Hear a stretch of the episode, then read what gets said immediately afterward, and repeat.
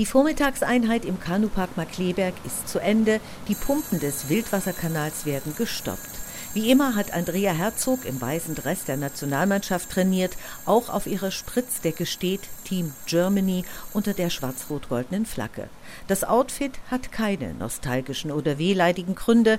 Tokio hat die 20-Jährige innerlich längst abgehakt. Also ehrlich gesagt denke ich da überhaupt nicht mehr dran, weil der Countdown steht auf 2021 und es wäre zwar schön gewesen, wenn es dieses Jahr gewesen wäre, aber ist nun mal nicht und deswegen brauche ich dem da auch eigentlich nicht nachtrauen.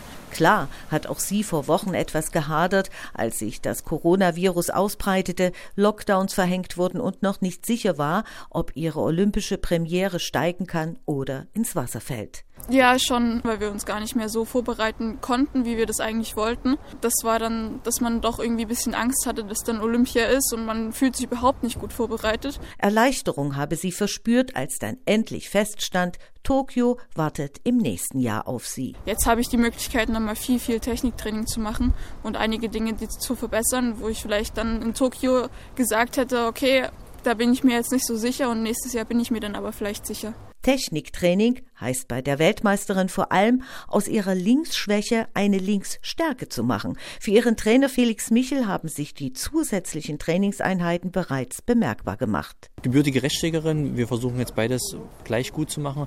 Mittlerweile gibt es schon einige Passagen, wo man den Unterschied von außen nicht mehr groß wahrnimmt. Das ist ein gutes Zeichen. Rechts wie links mit dem Stechpaddel im Kanadier einer gleich stark zu sein, ist also das große Ziel für Andrea Herzog. Das ist dann so ein bisschen wie wenn man Rechtshänder ist und nur mit rechts schreibt und dann aber feststellt, dass man doch vielleicht mal mit links schreiben sollte. Die Europameisterschaft in Prag im September ist der aktuell einzige Wettkampf, den die Slalom-Kanuten in diesem Jahr noch bestreiten.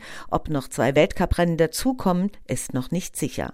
Aber zur EM will Andrea Herzog der Konkurrenz beweisen, dass dieser olympiafreie Sommer für sie ein Vorteil war. Das ist dann auch eigentlich so eine Leistungsüberprüfung für sich selbst. Du hast gut den Sommer über gearbeitet und es hat sich gelohnt, auch mal keine Wettkämpfe zu fahren. Und da ist sie wieder, die eingangs geschilderte Einstellung von Andrea Herzog, bei der Jammern keinen Platz hat. Also ich meine, man kann natürlich immer das Negative sehen, aber es ist doch eigentlich viel besser, wenn man das Positive sieht. Und das versuche ich einfach.